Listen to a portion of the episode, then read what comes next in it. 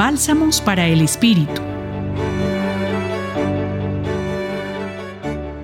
En el relato de hoy del Evangelio según San Mateo, se hace presente un don especialmente contrastante con aquellas relaciones cotidianas basadas en la lógica del intercambio, el ajuste de cuentas y las transacciones. Se trata del don del perdón, que Jesús presenta a través de la máxima 70 veces 7. A partir de la parábola del rey, se enmarca lo exigente que resulta, a partir de los criterios del reino de Dios, cotejar la doble posición de perdonar y ser perdonado.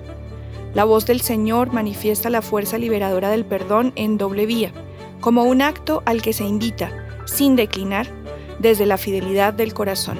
Ejercer el perdón que el Señor mismo nos concede hace parte de la gracia que faculta al ser humano para obrar en conciencia de Dios a la manera de Jesús.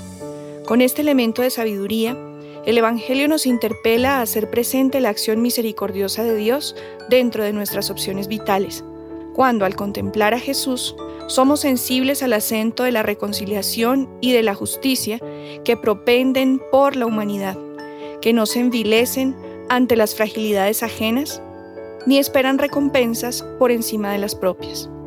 Apertura que nos invita a construir responsablemente dinámicas de relación que acogen la libertad basada en lo gratuito, en el abrazo constante del Padre que inspira a una mayor humildad, encarnada en la indulgencia. Ejercicio que una vez más cuestiona esquemas construidos desde imaginarios funcionales de costo y beneficio el espíritu se edifica, volviendo el rostro sobre la persona de Jesús para retornar al propio interior y remover sus cimientos. Compartió esta reflexión María Consuelo Escobar Hernández del Centro Pastoral San Francisco Javier. Bálsamos para el Espíritu. Escúchalos cada día en la página web del Centro Pastoral y en javerianestereo.com.